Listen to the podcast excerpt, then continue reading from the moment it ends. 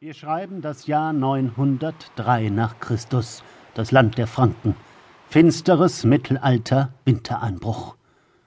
Es war eine Zeit des Hungers und der Not, eine erbarmungslose Zeit, geprägt von Habgier, Missgunst und schrecklichen Verbrechen, in der sich ein grausamer Fluch in die Adern der Menschen schlich, der Dunkelheit über das Land brachte. Dies ist seine Geschichte. Der abendliche Wind heulte laut und zerrte am losen Dachgebälk und bahnte sich seinen Weg in die armselige Hütte fernab der nächsten Siedlung. Ein großer, abgemagerter Hund ruhte vor einem kleinen Ofen, auf dem ein Kessel mit Brennnesselssuppe köchelte. Wenigstens genug Feuerholz gab es, dachte Oda, dumm nur, dass man Holz nicht essen konnte. Zorn stieg in ihr empor.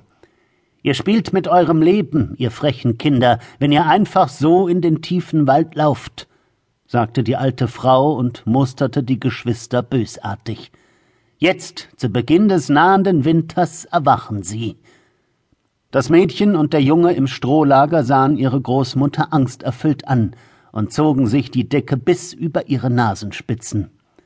Die uralten Geister des Waldes, Kobolde, Raben, Menschen und die Toten – ja, ihr habt richtig gehört. Die Toten erwachen zum Leben, die Seelen von Mördern und die Seelen der Betrogenen und Verschleppten, und sie wollen nur eines. Oda ließ die Stricknadeln in den Schoß fallen und streckte ihre Arme weit aus, gleich einer Vogelscheuche, während ihre klaren, blauen Augen vom Kerzenlicht hell angestrahlt wurden. Sie suchen Kinder, und sie wollen sie fressen, ihre Augen, ihre Herzen und ihre Seelen. Ein Fensterladen schlug vom Wind getrieben laut gegen die dicke Holzwand des Hauses, so dass die Geschwister vor Schreck ihre Augen weit aufrissen und sich furchtsam aneinanderklammerten. Denkt immer daran! Sie nahm sich wieder ihre Stricknadeln und fuhr in drohendem Ton fort. Es ist nicht sicher da draußen. Ihr könnt euch noch nicht wehren.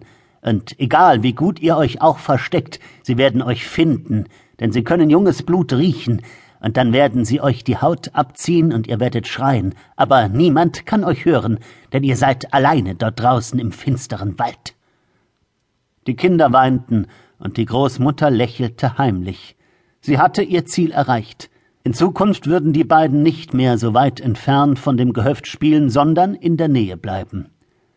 Das armselige Bauernhaus hatte bereits genug Kummer erfahren.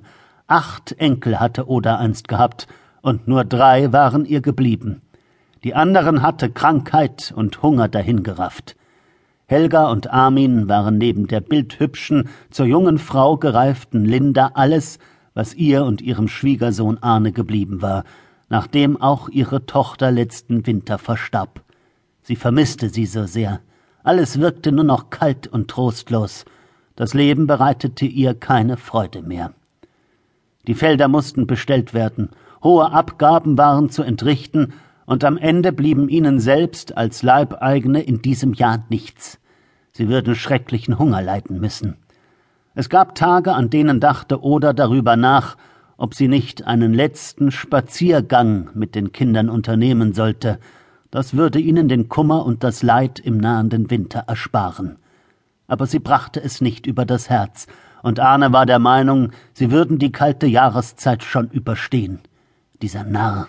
Sie werden sterben, allesamt. Dafür hatte Oda bereits zu viele Hungerwinter erlebt und kannte den Mindestvorrat, der zum Überleben von fünf hungrigen Mäulern vonnöten war. Sie verfluchte die Abgeschiedenheit des verarmten Gehöfts, auf dem das letzte Vieh bereits vor Jahren geschlachtet wurde. Sie verfluchte ihr jämmerliches, elendiges Dasein und dachte sehnsüchtig an frühere gemeinsame Tage mit ihrem Mann zurück. Es ging der Familie den Umständen entsprechend gut. Aber dann kamen die Hungerjahre. Jahre mit viel zu langen Wintern und schlechten Ernten, Jahre des Leides, des Kummers und der Not. Bald war auch ihre Zeit gekommen.